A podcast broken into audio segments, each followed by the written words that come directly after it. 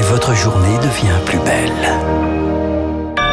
Bon réveil, bonne journée, soyez les bienvenus sur Radio Classique. Nous sommes le vendredi 30 avril, il est 7h.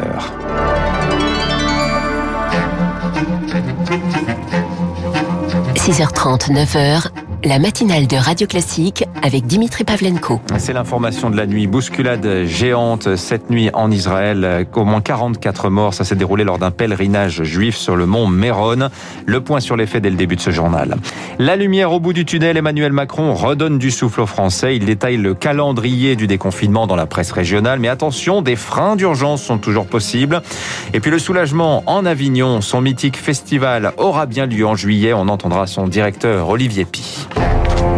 Radio classique. À la une donc ce matin, un pèlerinage qui tourne au drame en Israël, Lucille Bréau. Les images sont très impressionnantes. Une bousculade géante a fait au moins 44 morts dans le nord du pays. Des dizaines de milliers de personnes, des juifs orthodoxes, s'étaient rassemblés au pied du mont Méron en Galilée, dans le nord du pays, le plus grand événement public depuis le début de la pandémie, Rémi Vallès. Oui, Lucille, et ça, c'était quelques minutes à peine avant la catastrophe.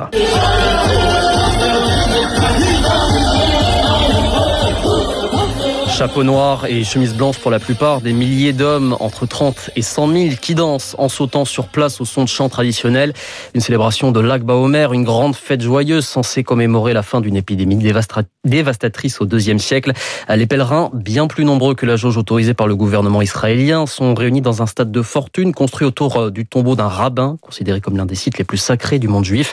Mais en une fraction de seconde, peu après minuit, tout a basculé, raconte un témoin. D'un coup, explique-t-il, des centaines de personnes amassées près d'une sortie sont tombées par terre et se sont piétinées les uns les autres. S'en suivent des scènes de cohue avec des dizaines de personnes qui tentent de s'enfuir mais qui se retrouvent comme prises au piège dans un goulot d'étranglement. Une foule ultra compacte et paniquée qui complique l'avancée des secours qui se ferait un chemin tant bien que mal pour secourir les victimes. Des opérations de sauvetage toujours en cours ce matin au Mont Méron avec un impressionnant défilé d'ambulances et d'hélicoptères. On rappelle ce bilan toujours provisoire, au moins 44 morts. Le Premier ministre Benjamin Netanyahou évoque ce matin un désastre terrible. L'année dernière, ce pèlerinage avait dû être annulé à cause de la pandémie. Radio Classique, il est 7h02 minutes à la une également. Bientôt le bout du tunnel en France. Quatre étapes du 30 mai au 30 juin. Dans la presse quotidienne régionale, Emmanuel Macron détaille le calendrier du retour partiel à la vie d'avant. 3 mai, fin des restrictions de circulation. 19 mai, réouverture des terrasses, des commerces, des lieux culturels avec jauge et couvre-feu à 21h. Il passera à 23h le 9 juin. Les salles sport pourront rouvrir. Enfin, le 30, c'est la fin du couvre-feu. Si tout va bien, des freins d'urgence, en effet, pourront être activés dans les territoires où le virus circulerait trop.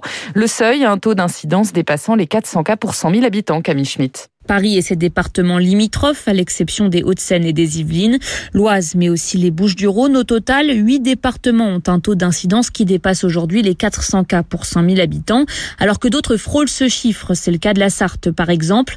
Si son taux d'incidence a baissé la semaine dernière pour atteindre 396, la tension hospitalière y reste forte. Le seuil fixé par le chef de l'État pose donc question. Est-il trop élevé? Comment a-t-il été déterminé? Ce qui est certain pour Bruno Bégarban, chef du service réanimation à l'hôpital Lariboisière, c'est que d'autres indicateurs doivent être surveillés pour décider ou non d'un nouveau renforcement des mesures sanitaires. C'est plutôt euh, la vitesse de décroissance de l'épidémie qui sera importante à observer, à savoir est-ce que la réouverture des lieux de culture et des commerces, euh, des terrasses euh, va ralentir la vitesse de régression de l'épidémie, voire au contraire refaire progresser l'épidémie. Dans ces cas-là, seuil ou pas seuil, je crois que malheureusement il faudra serrer un tout petit peu à nouveau les restrictions. Il rappelle par ailleurs que cette stratégie de déconfinement n'a de sens que si la vaccination progresse en parallèle. Un plan de sortie de crise alors que la situation sanitaire reste fragile. Le nombre de patients en réanimation continue de baisser. 5800 lits occupés environ, mais plus de 26 000 nouveaux cas ont encore été détectés hier. Le variant indien, lui, vient d'être repéré en métropole. Trois cas, un premier dans le Lot-et-Garonne, deux autres dans les Bouches-du-Rhône.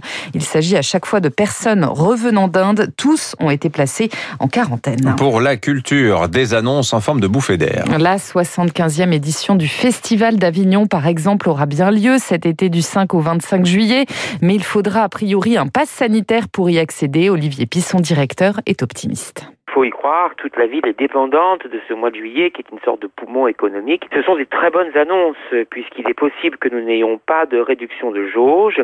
Nous, en tout cas, nous saurons faire au niveau de l'accueil pour la fluidité de l'entrée dans la seule grande jauge, la cour du Palais des Papes. Le montage exceptionnel cette année, puisque c'est un nouveau gradin euh, que nous avons, ont déjà commencé on est conforté évidemment dans la possibilité d'ouvrir une cour à tous. Des propos recueillis par Victoire Fort. Dès lundi, on pourra donc se déplacer de nouveau au-delà de 10 km et cela donne aux Français évidemment des envies de voyage.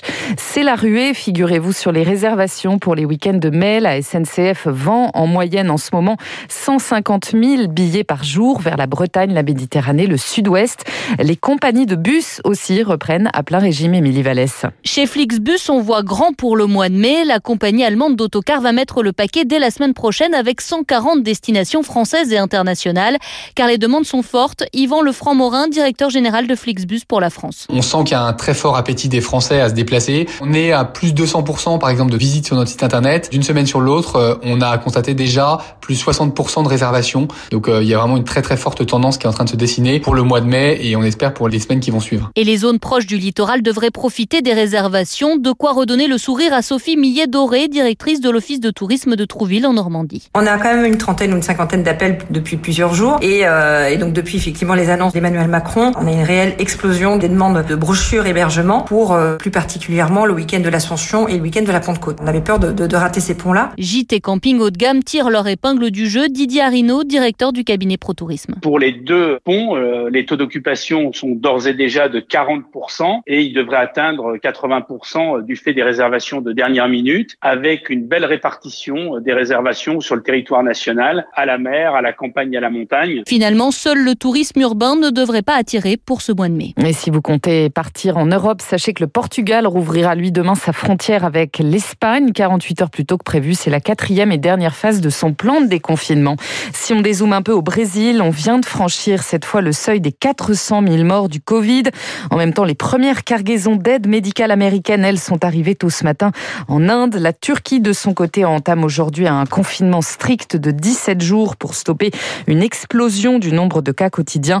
Dans le monde, 150 millions de personnes ont été contaminées depuis le début de la pandémie. Enfin, en France, un hommage national rendu ce matin à Stéphanie Montfermé. Cette fonctionnaire de police tuée il y a une semaine, jour pour jour, dans une attaque au couteau devant le commissariat de Rambouillet. La cérémonie débutera à 10h30. Elle sera présidée par le Premier ministre Jean Castex. Stéphanie Montfermé sera décorée de la Légion d'honneur à titre posthume. Merci Lucille Bréau. Vous revenez tout à l'heure à 8h. Dans un instant, le rappel des titres de l'économie. L'édito de François Vidal. On parlera de l'extinction très progressive du quoi qu'il en coûte. Et puis juste après l'invité de l'économie ce matin, Sophie Boissard, la, directrice générale du groupe Corp.